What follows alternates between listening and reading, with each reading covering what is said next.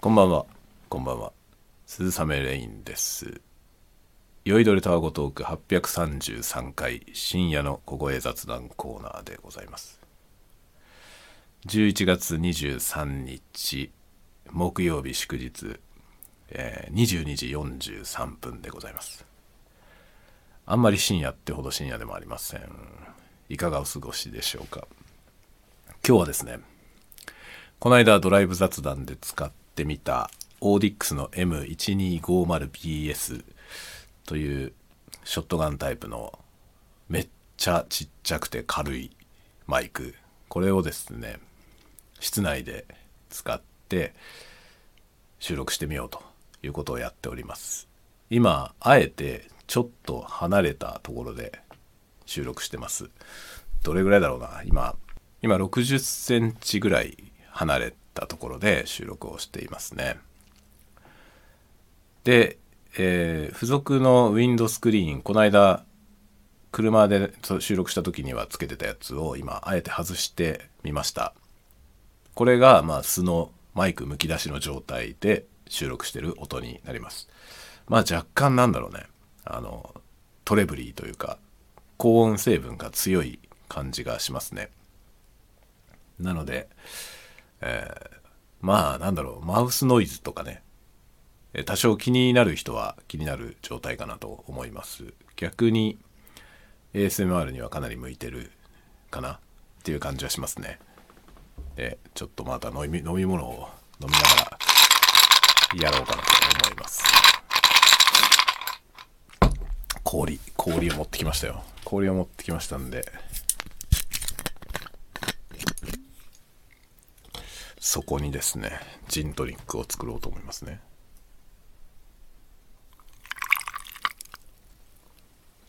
よいしょ。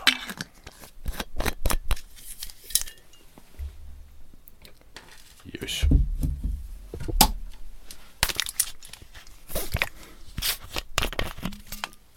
もうこのトニックウォーター炭酸が抜けちゃってる気がすんな。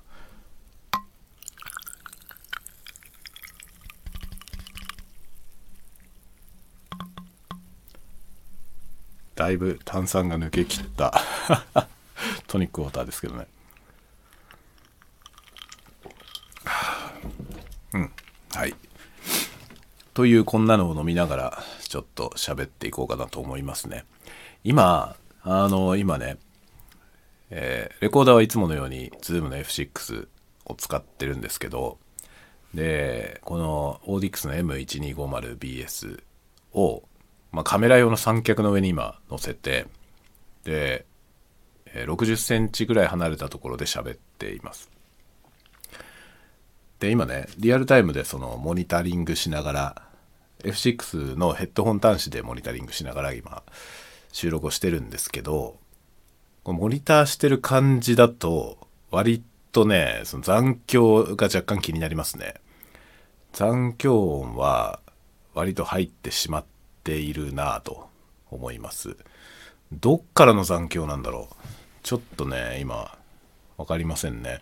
あのいつもと同じ部屋でいつも、まあ、 Blue Yeti とかでとか、えー AT2020 の USB のやつとかで収録してるのと同じ場所なんですけどあの辺のマイクよりも残響が入る気がしますね。でこれはまあどういう原因なのか、えー難しいですね。で今僕はですねこのマイクマイクの向こう側に壁があってで僕の後ろは壁までは結構遠いんですよね。どうだろう。だから後ろから反響して戻ってきてる音を、まあ、拾ってる可能性は若干ありますね。感度がすごく高いので、まあ、そういう残響はね若干拾いやすいかもしれません。でまあ今僕の今いる部屋はですね吸音材は多少貼ってあるんですけど多少というかねこれ何何センチ四方だろう？30センチ30センチもないかな。30センチまでないですね。25センチ四方ぐらいの正方形型のやつを44枚かな？貼ってありますが部屋全体で。なので、まあ、結構他の部屋に比べるとねうちの中の他の部屋に比べるとだいぶ残響は少ない方なんですけどでも完璧ではないですね。完璧なウェルトリーテッドルームではないので、まあ、若干残響はあるんですよね。あるんですけど普段の収録であまり気になりません。なのでこのマイクだとちょっと気になるなと思いますね。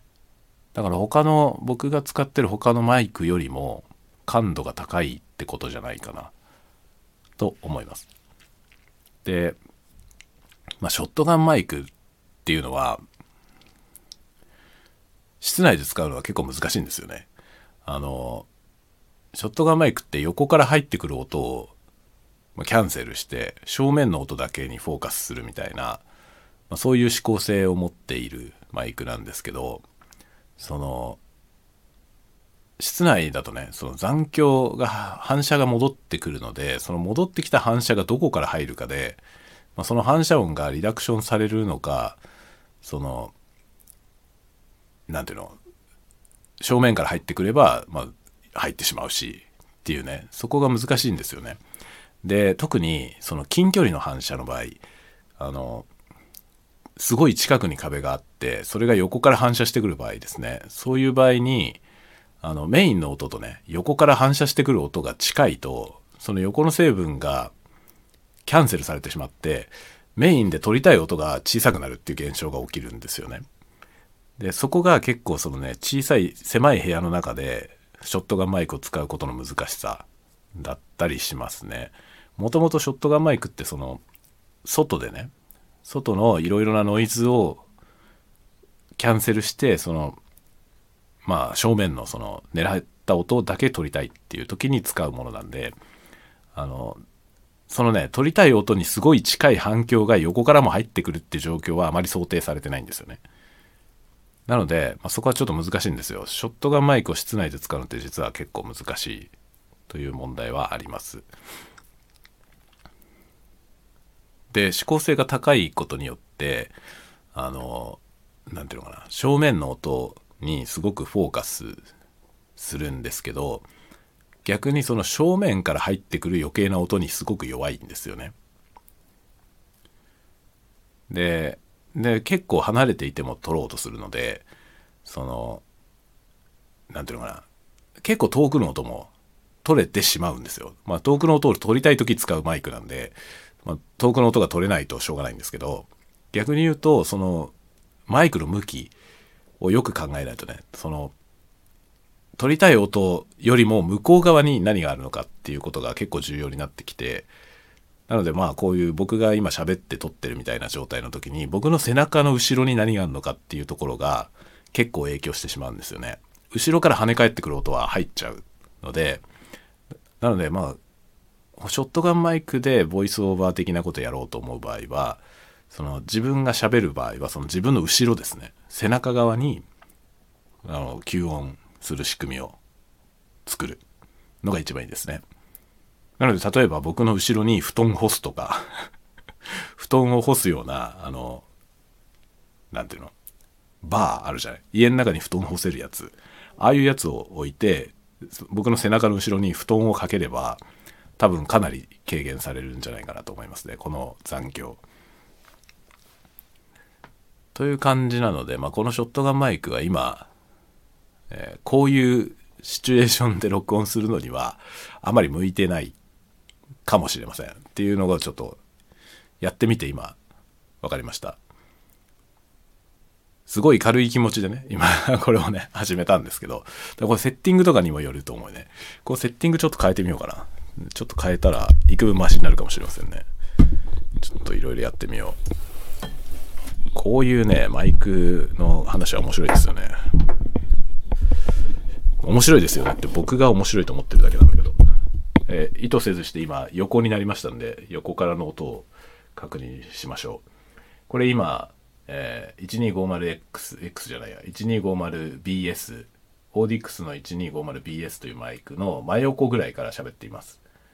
そうするとこのぐらいこれリダクションされる感じですねこれで正面に向けてみましょう。このような感じ。さっきよりも僕の位置が近くなりました。多分近ければ残響はあまり気にならないと思いますね。正面の音で、まあ、僕とこのマイクの距離が近くなることによって、その、まあ、僕の顔が邪魔になってですね、周りの音が入りにくくなると思うんですよね。まあ、その、後ろから跳ね返ってくる音が僕の頭に遮られて、こう、マイクに届かなくなりますね。これが自分が離れていくと、その、なんていうのかな。頭の横から回り込んだ音が入りやすくなりますけど、こう自分が近づいていくことによって、頭によってこういろんな音がマスマスクされて、まあ、必要なだけ音だけ取れるっていう状態になりますね。なので、まあ、ショットガンマイクはね、本当にマイキングが難しいですね。マイクをどうやって設置してどっちに向けるのかみたいな。それによって音がね、まあ、結構極端に変わりますね。まあ、使うのはちょっと難しいけど、ショットガンマイクを使わないと取れない音っていうのがあるんですよね。なので僕はショットガンマイクが好きです。好きだけどまあ使いにくいね。あの雑な使い方でやってると、まあ、かえってあまりいい音が取れないみたいなことはあります。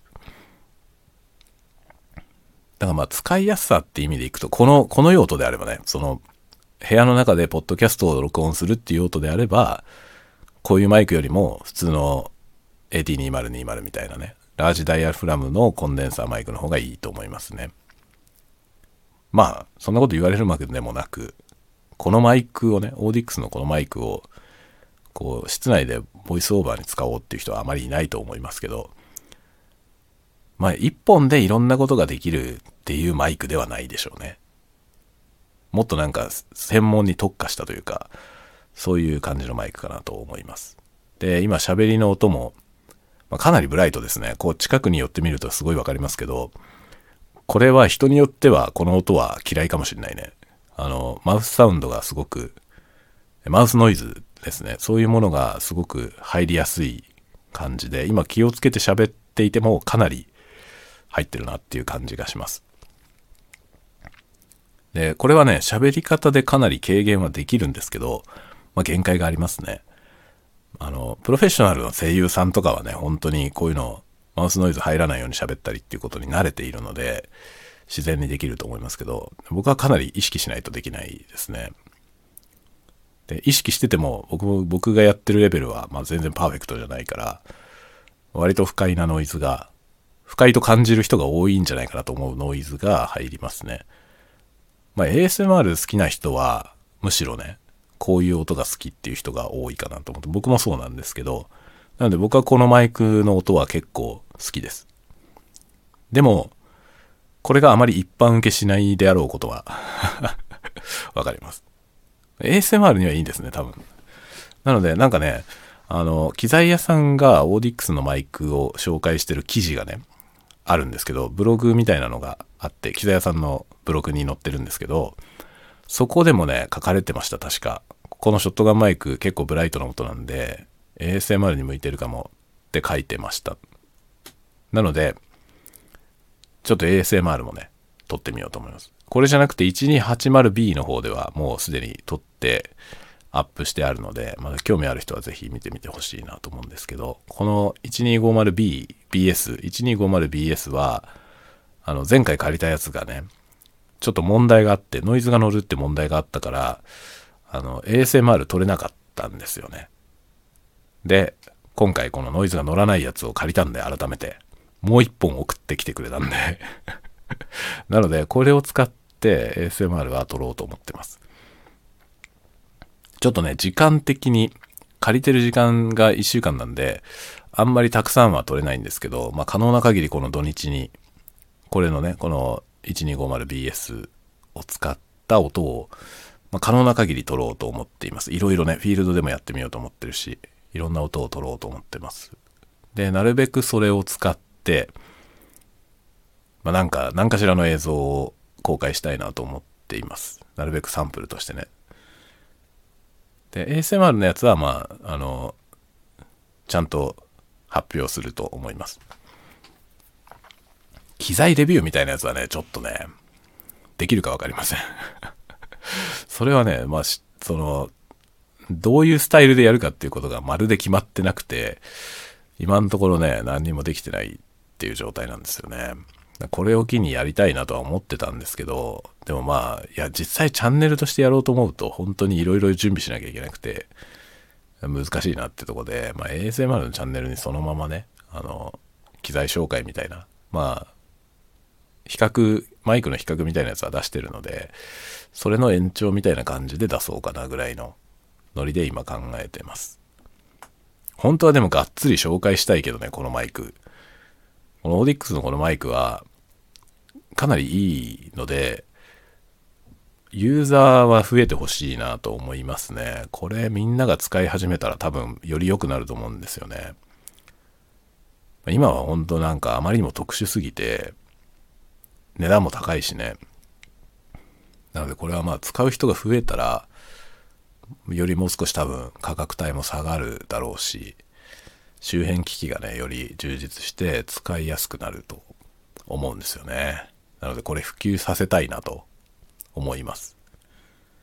普及してほしいなと思ってますので、なんとか なんとかやってみたいなと思いますね。ただね、これで ASMR やろうと思ったら2本必要だよね。これを2本買うとなるとかなりの値段になるんで、まあね、今4万7850円だったかな？機材屋さんのページでそれぐらいの値段ですね。4万7000円だからね。ってなると、2本買ったらもう10万近いじゃない ?10 万円って考えるとね、ステレオ録音するのに10万円って考えると高いよね。これぐらいのクラスのマイク、まあ、ルイットね、ルイットのいいやつ、540だったかな。540とか、600番台とかを使ってる人はいますけどね、海外の YouTuber でね。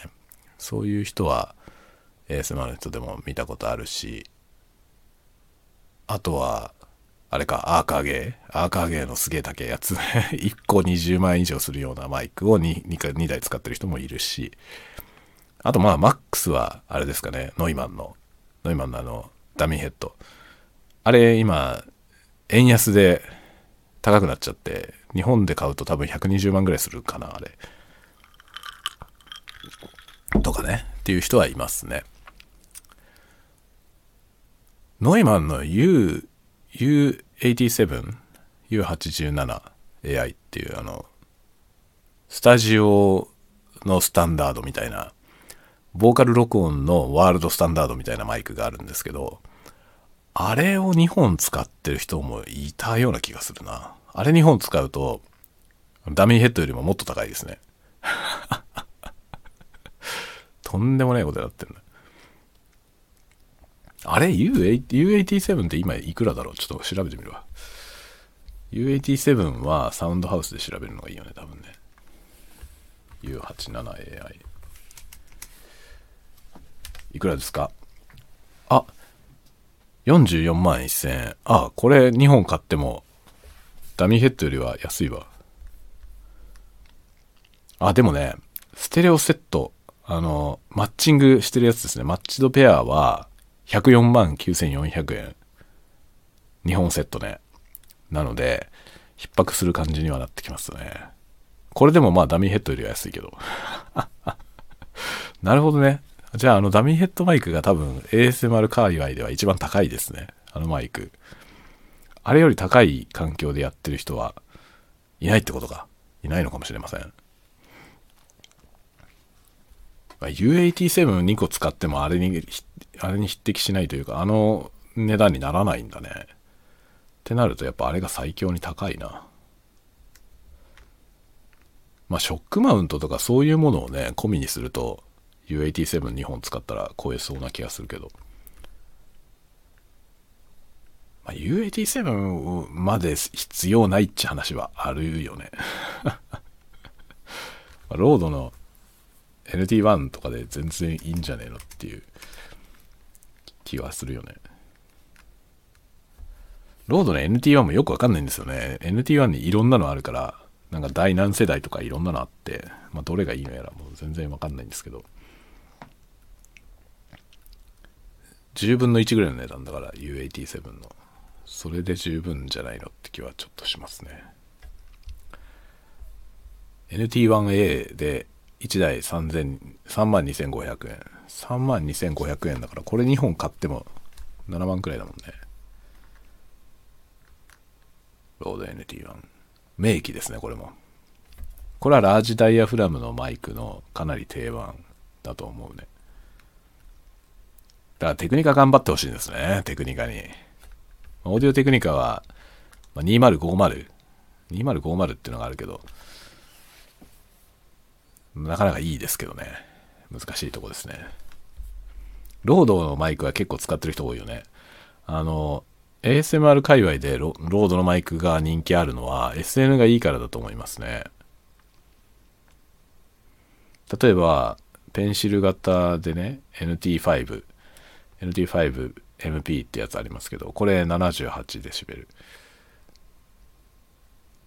やっぱ78とか80とか欲しいよね。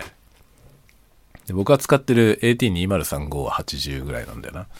確か。カタログスペックではそのぐらいですね。だからねこの辺が難しいところですよね。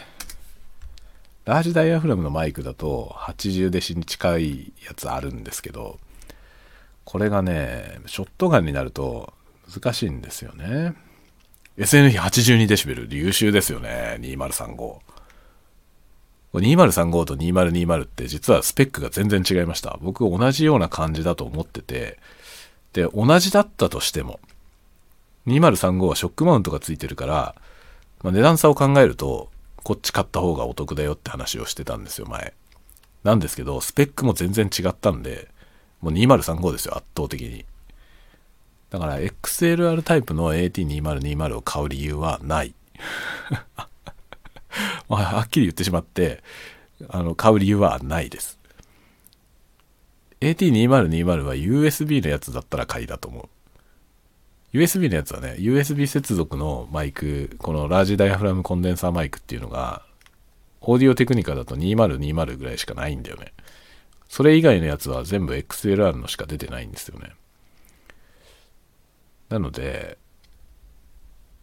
XLR のマイクで調べその買おうと思っているのであればもう2020を選ぶ理由は全くありません。値段差を考えても絶対2035の方がいい。ちょっと高いけど。2020よりはちょっとだけ高いけどまあ圧倒的にいいので内容がね。もう全然こっちだろっていう感じですね。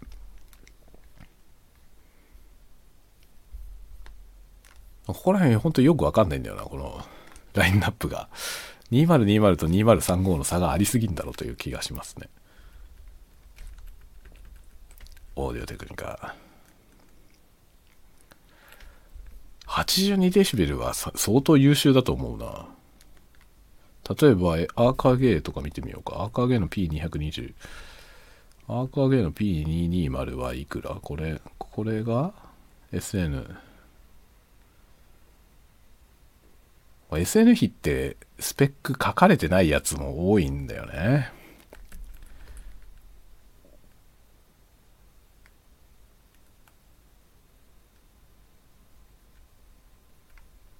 あ、レビュー、ユーザーレビューで P220、えアーカーゲーの P220 のとこに、オーテクの2035から買い替えたっていう人がいるわ。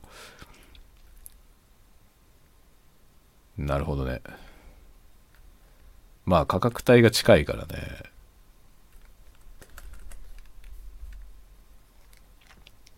買い替えたって人がいますね。まあマイク問題はほんとね好みの要素もでかいけどやっぱり選択肢がめっちゃ多いからその中で何を選ぶのかっていうのは本当に難しいですよね。特にあんまりこだわりがない人が何を選んだらいいのかっていうのって本当に難しいよね。こだわりのある人はさ別にもう好きにすればいいじゃん好きにすればいいじゃない本当に。でそういう人たちはねもうなんかもうこだわって選んで、もう自分はこれだっていうやつを使えばいいと思うんでいいんですけど、問題はそうでもない人ですよね。そんなにこだわりがなくて、でも質のいいものは欲しいなっていう人。で、多分メーカー的にはさ、そこの層が狙い目なわけだよね。そういう人に売れるものを作んないと、売れないんだよね。オーディオテクニカはそこがうまいんですよね。だからテクニカのマイクって売れてるんですよね。その、特に USB のやつとか、めちゃめちゃ売れてますね。手軽だから。手軽だし、で、そこそこものが良くて、で、しかも国内のメーカーで、なんで日本人にはめっちゃ売れてますよね。っていうか日本人以外にもめちゃくちゃ売れてんだよな。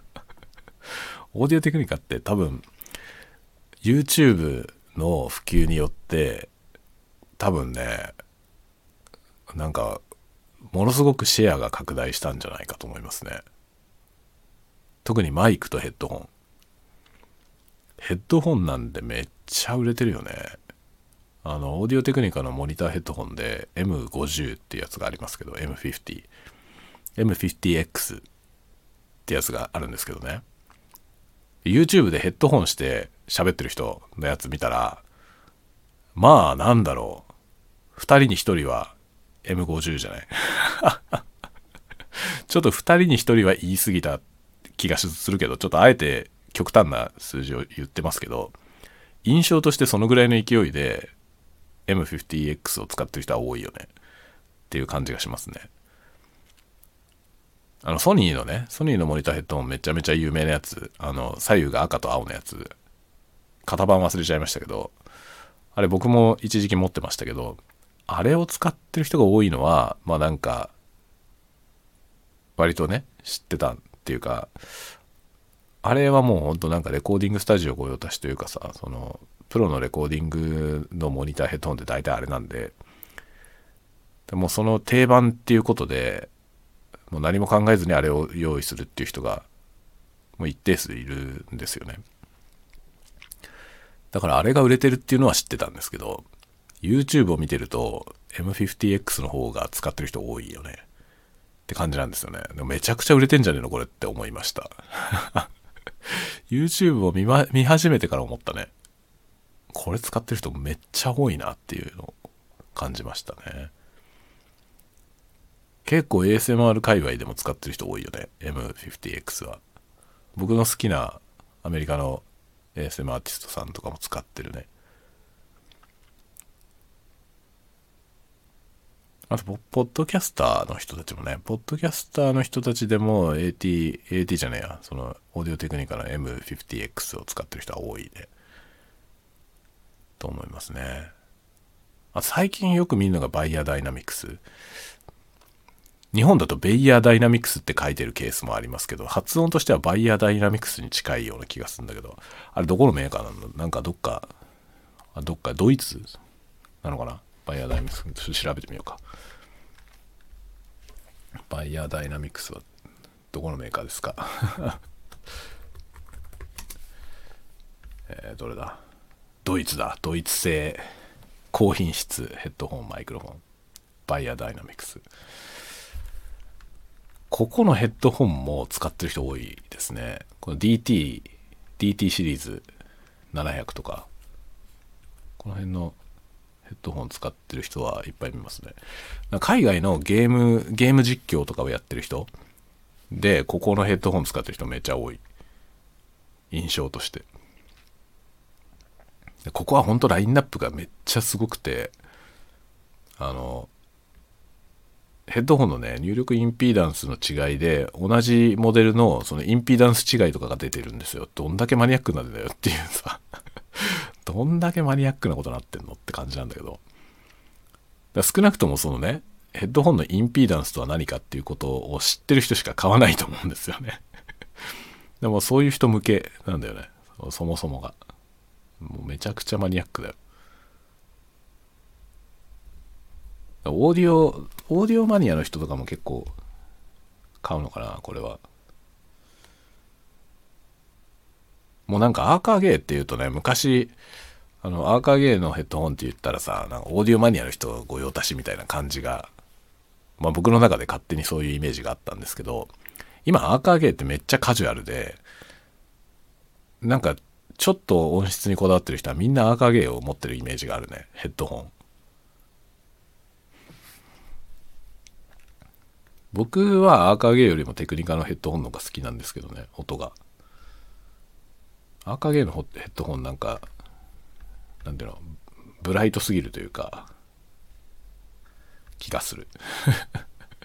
印象としてですけどこれもね。あのヨドバシカメラでねいろいろ視聴してさその比較視聴できるようになってるからヨドバシで視聴してでなんかどれがいいかなってやった時にまあ僕はテクニカのやつが好きだったんだよね。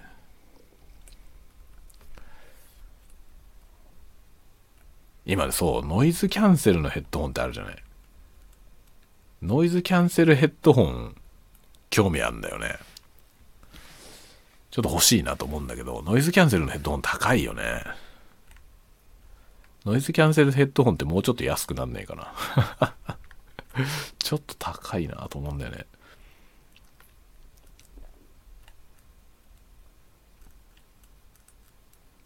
バイヤーダイナミックスのヘッドホンもいろいろいろいろあるな。僕テクニカのヘッドホンいっぱい持っててなんかこんなにたくさん持ってんだったら1個ぐらい他のメーカーのやつ買ってもいいんじゃないのって気がするよね。さすがになんかまあね別にテクニカが好きなのは別にいいんだけどさ。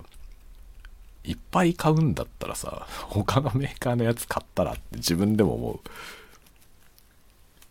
今使ってるのは M40X ですね。M40 M50X がだいたいだろどうだろう2万円弱ぐらいかな。で M40 は1万3 4千円ぐらいなのでだいぶ安いんですよ。で40の方がナチュラルな音なんだよね。なので割と僕は40がおすすめなんですけど使ってる人は少ないね。みんな50ちょっと高いけど50買うんだよねみんなね。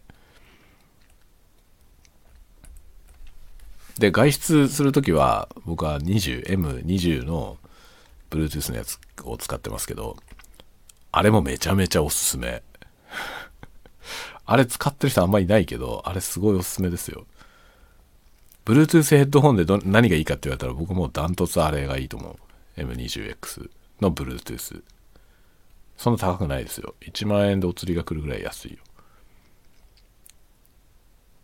で、あれ何がいいって、有線でも使えるんだよ。めちゃくちゃ良くない？普通、その、あの、Bluetooth のヘッドホンって、線をつないでは使えないんだよね。普通はね。普通一般的なモデルは。なので、普通は Bluetooth ヘッドホンって電池が切れたら終わりなんですよ。使えないんですよ。なんだけど、M20、M20X の BT っていう Bluetooth のやつは、あの、普通のね、3.5ミリの、あの、あれがついてるんですよ。入力端子が。ステレオ入力がついてて、普通のそのオーディオケーブルでね、3.5ミリのステレオミニピンのやつで、つなぐと、バッテリーを消費せずに有線で聴けるの。すごくない？そんなことできるやつ見たことないよね。すげえと思って、これめちゃくちゃいいじゃんと思って、僕はそれを使ってますね。まあ実際でも有線で使うことあんのって言われると、まあめったにない。めったにないけど、いざという時にね、その、有線でも聞けるよっていうのは結構なんか魅力あるよね。僕はそこにすごい魅力を感じるんだよねなんかそれであれが一番おすすめです僕はで他の Bluetooth ヘッドホンより安いよね Bluetooth のヘッドホンって大体高いからなんかそういう意味ではねあれだからオーディオテクニカにも他の機器種もいっぱいあって僕他のやつも持ってんだけどそれよりもあの M20X がいいよおすすめですもうちょっと高いやつもね持ってんだけどで、寝るときはそれを使ってんだよね。S、S30 かな ?S30 かなんかっていうあの、Bluetooth のね、オーディオテクニカのヘッドホン持ってるんですけど、それをね、寝るときに使ってる。寝るとき ASMR 見るようで使ってますね。それはもう完全にあのワイヤレス専用のやつです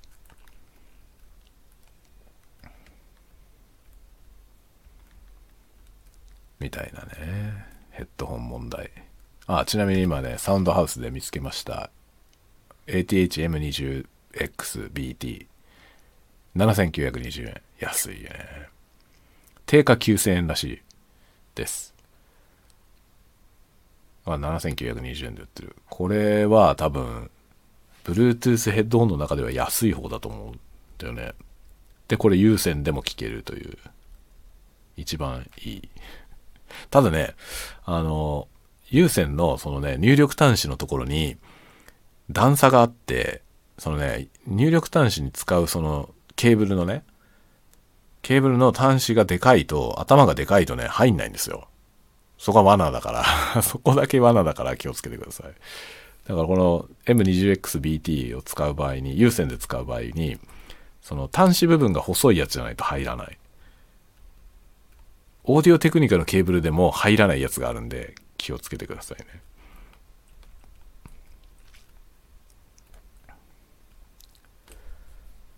そうヘッドホンね。ヘッドホン問題。あそうだ。あのねそうそれであの実はですね今ねスイッチ任天堂スイッチであの英語を学習するゲームがあるんですよ。ベティアっていうゲーム。知ってますか？なんか英語学習用の多分子供向けのやつなんですけどでそれのねそれをうちの奥さんが見つけてきてこれいいんじゃないみたいなことを言い出したんでちょっとね体験版を入れてみたの。で体験版を入れてみてでそのね子供に買ってやったそのヘッドセット USB のヘッドセットホリのやつ。ホリ電機から出てる USB ヘッドセットがあるんですけどそれをねつないでやってみたんですよ。体験版を。そしたらね、まあ、ちょいちょいね何を言ってるかわからないって言われるの。あの要はね発音練習ゲームなんであの英文を発音するんですよ。英文をこっちで喋る。喋るとそれを採点してくれるんですよ。で採点してくれてそれによってこうゲームが進行していく。というやつなんですけど普通に順調に喋ってる時はそのちゃんと検知されてる時は割とすぐこうジャッジされて、まあ、点数が出るんですよね。でやっていくんですけど時々ねなんかよく聞こえないよもう一回言ってみたいなことが起きるわけ。でこれちゃんと取れてねえんじゃないかなと。そのなんていうのヘッドセットが調子悪くて音がねこう収録されてないんじゃないかなとと思ったわけよ。で試しにそのヘッドセットで録音をしてみたのねあの iPhone で iPhone につないで iPhone で録音してみたんですよそしたらね別にちゃんと録音はできてんのよ音質は悪いけど音質は悪いんですよね。初めてそのヘッドセットの音を聞いてみたんだけど、まあ、まあこんなもんだよねっていう感じでしたね。質はかなり悪い。ホリに文句言うわけじゃないけどさ、ホリ電機のその商品が悪いってことじゃなくて、違う安いんだよ。安いからそんなもんだろうなと思うんだけど、ま安いヘッドセットってこんなんなんだなっていう感じでしたね。で、ヘッドホンの方はね、あんまり気にならないんですよ。ゲーム機の音だから。そんななんかものすごいハイファイステレオを聞いてるわけじゃなくて、ゲーム機の音なんで、まあそこそこのレベルのヘッドホンでも別にそんなね、超音悪いなとは思わないわけですよ。決して良くはないけど、すげえいい音だなとは全く思いませんけど、実情上何も問題はないんですよね。でもマイクはダメだわ。マイクはダメ。で、ヘッドセットのマイクは、まあ、期待できないんだろうなと思ったね。そんないいやつも買いたくないしね。だから、ボイスチャットのレベルで、まあ、ボイスチャットのレベルだったらあれでいいんだろうけど、それが結局ね、その発音練習アプリに使うとすると、ちょっとダメなのかもなって思いました。なんかちょいちょいね、ストレスがたまんない。その、何言ってるか分かんないよって言われるの。なのに別に同じように喋っていて通るときは通るわけですよ普通にだけど時々なんかそのね何言ってるか分かんないからもう一回言ってって言われる。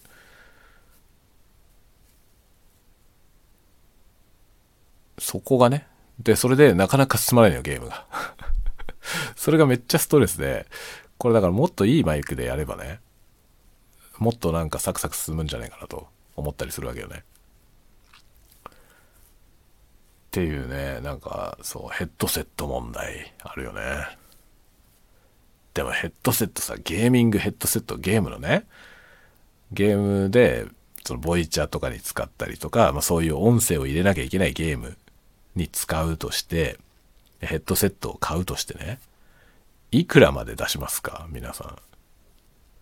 というかそもそもゲームのヘッドセットっていくらぐらいするものか知ってますか？くっそ高いよ。ってますか？本当に。もうねあのまあ電気店とかねパソコンショップとかでゲーミングデバイスのコーナーがあるじゃない？そのゲーミングデバイスのコーナーにもちろん売ってるんですよね。ゲーム用の、うん、ヘッドセット。大体いくらぐらいするか分かりますか？知ってますか？くっそ高いのよ。本当にね、最低レベルで、まあ1万2、3000円ぐらい。そっから5、6万までの感じなんですよ。は？って思わない？これね、オーディオを知ってる方からすれば、は？って感じ。オーディオのヘッドホンだと、いいやつのレベルですよ。オーディオコーナーでね、ヘッドホン、ヘッドセットマイクじゃなくてヘッドホンですね。ヘッドホン、マイクがついてないやつね。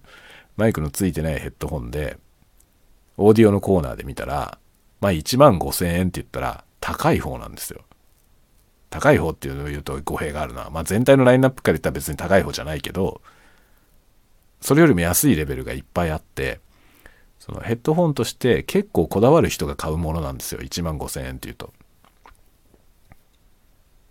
まあ僕が今これ使ってるモニターヘッドホン M40X これモニターヘッドホンとして十分必要十分なレベルですけどこれ1万3000円だからね。割といいヘッドホンですよ。割といいヘッドホンでも1万2 3000円ぐらいからな感じなんですよ。でもゲーミングデバイスのコーナーに行くと1万2 3 0 0 0円って最低レベルなんですよ。まあ中に1万円切ってるようなやつもありますけどその方が珍しい。ほとんどが1万2 3 0 0 0円より高いですね。だから一番ボリュームゾーンが23万なんですよね。2万何千円ぐらいが一番ボリュームゾーン。だけど2万何千円ってヘッドホンで言ったらオーディオのヘッドホンで言ったらかなりいいやつですよね。結構こだわってる人が買うやつですね。もちろんオーディオマニアの人とかが買うやつは15、6万するけど。15、6万とかはちょっともう狂ってると思いますね、僕は。なんかそのヘッドホンにそんなにかけることはないんじゃないのって思う。まあだからその5万円のヘッドホンと15万のヘッドホンの違いは正直よくわかりません。1万円のと5万円の違いはわかるけど。1万円のと5万円のが違って5万円の価値があるなとは思う。でも5万円のと15万円のやつの違いは、まあ、15万のやつ買う必要あるって思う って感じですよ。それがさ、ゲーミングデバイスになると全部高いんだよね。ゲーミングって言ってるだけで高いわけよ。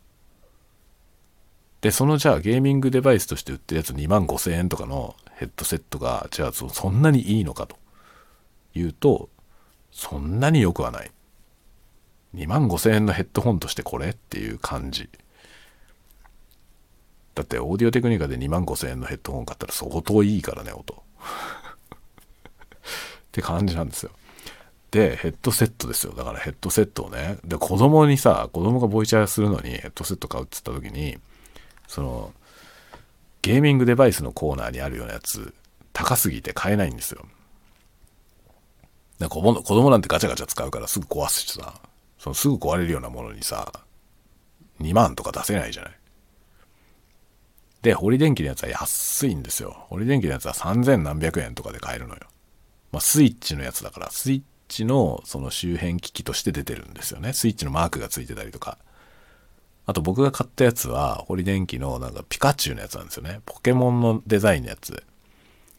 で、そのスイッチ用として出てるわけ。もちろんスイッチじゃなくても使えるけどね。普通の汎用的なヘッドセットだから、何にでも使えますけど、スイッチのコーナーに売ってんのよ。スイッチの周辺機器として。だからそんなに高くないんですよ。いくら？ほんと3900円とか4000円でお釣りが来るぐらいの値段なんだよね。だからまあ文句は言えないんですよ。そんなに安いから。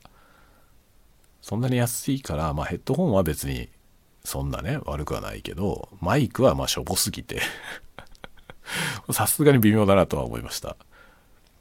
でも、会議用のね、会議用のマイクだって、3000円、4000円だったらそんなにいいものは買えないから、って考えるとね、そのヘッドセットマイクでそれはまあ文句は言えないよねと思います。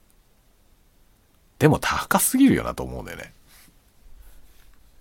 ゲームのヘッドセットでさ、なんかその1万5000円とかするのはちょっとどうなのっていうのは思いますよね。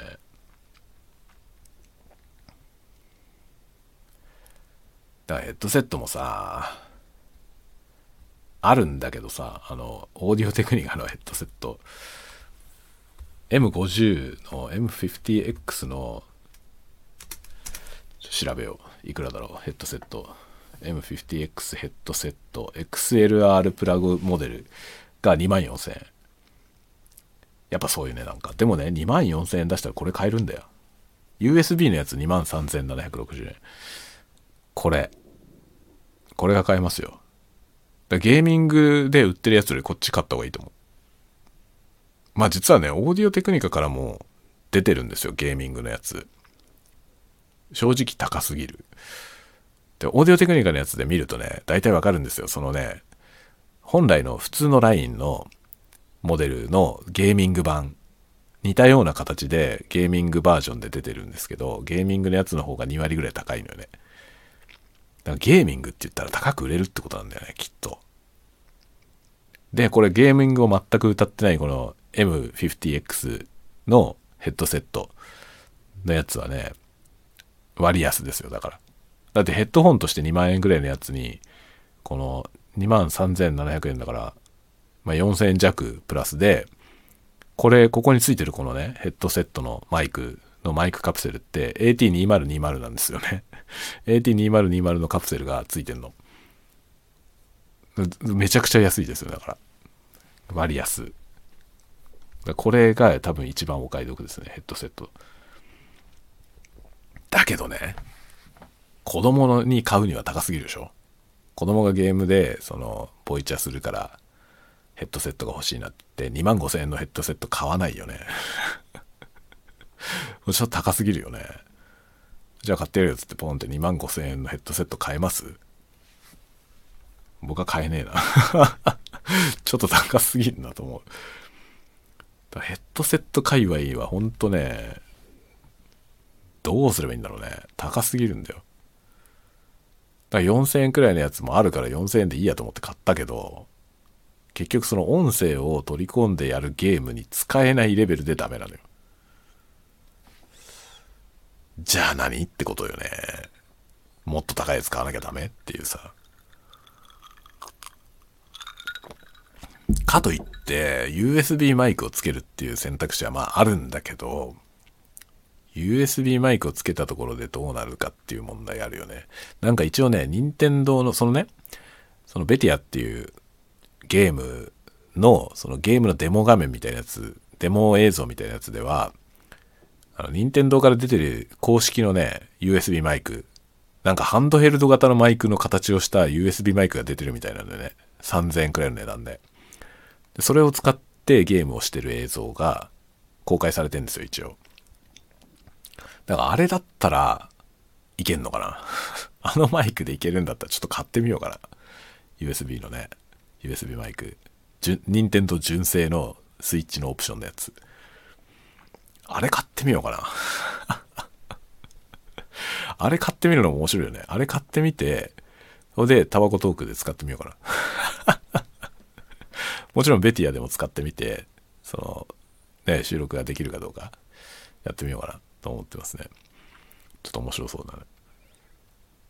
まあ音声認識としてもね、でもレベルはあんまり高くないよね、ベティアっていうゲーム。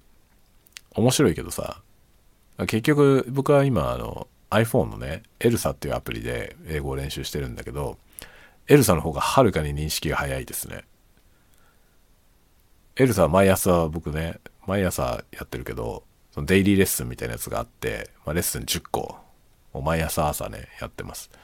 それやってんだけど、それはね、本当に認識が早くて、だからこう、これを読みなさいってやつを読んで、ブルブルブルと喋るでしょ？で喋ったらもう即、即ジャッジしてくれますね。だから喋ってる、まあ、10秒分例えば喋ったとして、2秒ぐらいでジャッジされる感じ。めっちゃ早いですね。そんなに待たされるって感じはしない。でもベティアは結構待たされます。ゲームだからさらにストレスがたまんだよ ゲームなのにその展開が遅いからねもっと早く進行してほしいのにこう喋った後にそれがジャッジされるまで時間かかったりでその時間がかかった挙句聞き取れないよって言われたりするわけ。聞き取れなくて言い直してって言われてでそのヘッドセットのさマイクの位置関係とかをちょっと変えたりしながら喋ったりとかね。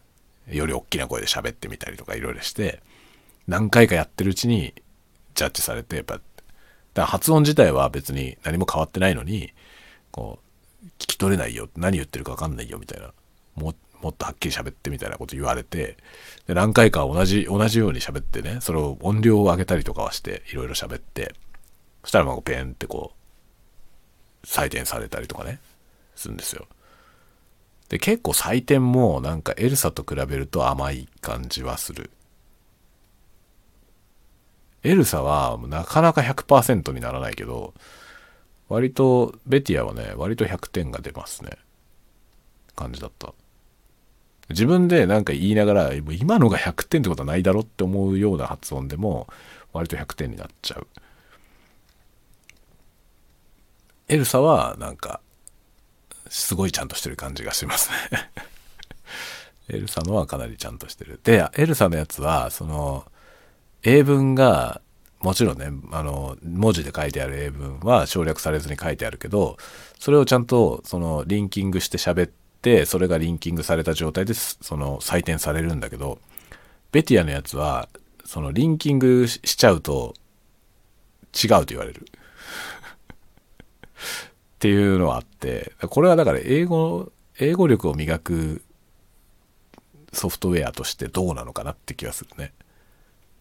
だってネイティブはリンキングして喋ってるよねっていうね。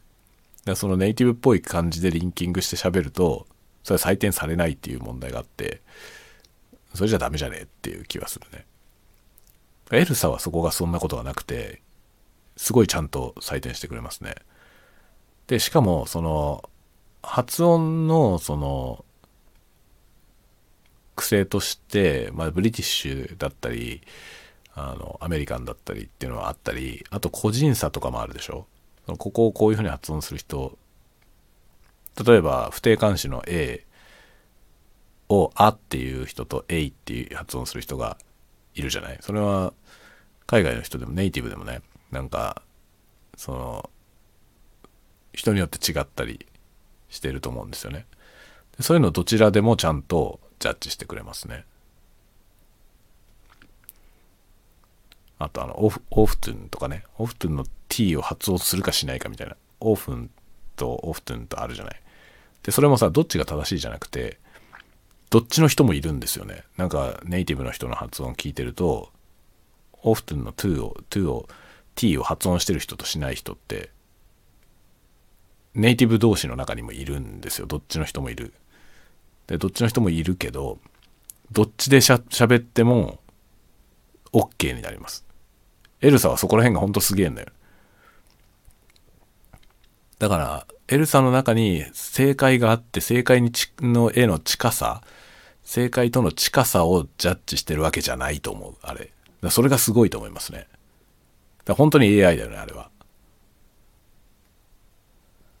かなりすごい。なんかその正解の音があって、その正解に近いかどうかっていう見方はしてないと思います。だから逆にね、あの、あれ、あの、強調？その、文章のさ、文章の中でどの単語を強調するかみたいなやつで、で、その、ここを強調して言えっていう問題が出るやつがあるんだよね。で、それが問題がおかしいやつもあって、で、ネイティブだってそんな風にしないじゃないっていう言い方のやつがさ、そういう問題が出るやつがあんのよ。あれはなんか若干変だと思うんだけど、問題、説問がおかしいだろうなと思うんだよね。で、それもさ、お手本をね、お手本を押すとネイティブの人がその文章を喋ってるやつが鳴るんですよね。で、それを鳴らすと、どう考えても、その指示されてるようなのとは違うエナジャイズになってるわけよ。これをエナジャイズして読めっつって太字のところ強く読めっていう問題が出るんだけど明らかにその太字のところ以外にも強調されてるワードがあるんですよね。で当然なんか文脈を考えればそのここっちも強調するよね。って思うようなところが強調されないようになってて。でもお手本を聞くとお手本はそこを強調してるんだよね。その僕がここを強調した方がいいいいんじゃないかなと思うところを強調してて。でもやっぱそうだよね。って思うわけ。だけどそのお手本みたいに喋るとブブーってなるわけ。それもねだからこの間なんかこの話もちょっとしたけど僕はそれでもう嘘だろうと思ってこれ嘘だろうと思ってエルサのそのお手本を再生したやつを DR40X で録音してそれを再生してエルサに採点させたのよお手本を採点させたのそしたらね、真っ赤っかになりました。あれは笑ったね。お前、お手本がこれじゃん。お前、採点が間違ってるじゃないかっていうね。ネイティブの人が喋ってるお手本がさ、お手本通りに喋ると点が取れないという。だってお手本そのものでも減点されてんだもんと思ってさ。とかいうことありましたね。あれは笑いましたね。でもやっぱエルサはすごいよ、だから。で、僕は iPhone で iPhone にマイク繋がないでエルサやってるんですけど、全然問題ないからね。iPhone のマイクでやってますけどね。純正の。何も繋いでない状態の iPhone で、で、ちゃんとジャッジされます。聞き取りにくいなんてことはないね。で、自分で、あ、閉まったと思う発音のとこはちゃんと閉まって 状態になる。結構閉まったことがあるんですよ。その喋っててね。例えば、あの、なんとかリーの、その、副詞だとさ、最後は ly だったりするじゃないでもなんか名詞とかで、その ry のやつもあるじゃないで、その、日本人的にはどっちもリーで、その、R の発音の RY にしなきゃいけないとこで L になっちゃう時があるわけ。で、ああ、やっちまったって思うんだけど、そうするとその R のところに赤い、赤になるのよ。R が。R だけ。すごいなと思う。本当に。あと th のサウンドが s になっちゃったりとか、逆に s のところ th になっちゃったりすることがあって、それも、そこをピンポイントで、お前ここが違うよっって言ってくるのよ。だから自分で自分で喋りながらね、自分でもうリアルタイムに喋りながら、お、今やっちまったって思う、まあ間違ったって思うところが、その本当にピンポイントに採点されてきて、絶対聞き逃さないんですよね。やつはすげえなと思います。その精度で iPhone のマイクの音をさ、その精度でジャッジできるんですよ、エルサは。だけど、ベティアっていうソフトは、できないってことだね。ヘッドセットのマイクの音って iPhone のマイクよりはマシだと思うんだけど。それでも、やっぱり識別できないって言われる時々。時々っていうか割と頻繁に。ねだから、ちょっと買ってみようかな。任天堂の。ベティアの PV で使われてる任天堂のマイク あれ使ってやってみようかな。あれだったらちゃんと採点されるのかな。まあ体験版はね、本当に処方のところしかできないから、あれが、あのゲーム先々進んでったらどのくらいのレベルまで喋れるのかわかんないんだけど、ちょっとね、なんか面白いんだったら買ってもいいかなと思うんだよね。発音の練習になるならね。まあ、英文的にはめちゃくちゃ簡単なことしか言ってないから、まあ今のところね、その体験版しかやってないからわかんないけど、あまあ、超時間かかんないな。でも ただ英語の勉強をしたいだけだったら、あれじゃない方がいいんじゃないかなとは思うね。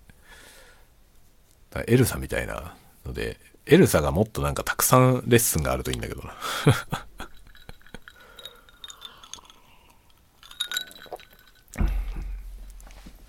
まあ今エルサは1日20分くらいやってるかな。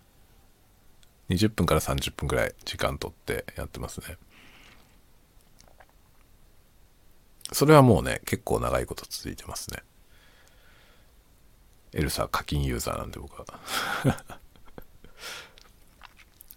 まあなんかとと取り留めもなく今日は喋っておりますが、今日は ODX の 1250BS のテストをやっております。最初60センチぐらい喋離れて喋ってるとか言ってましたけど、今30センチぐらいまで近づいて喋ってます。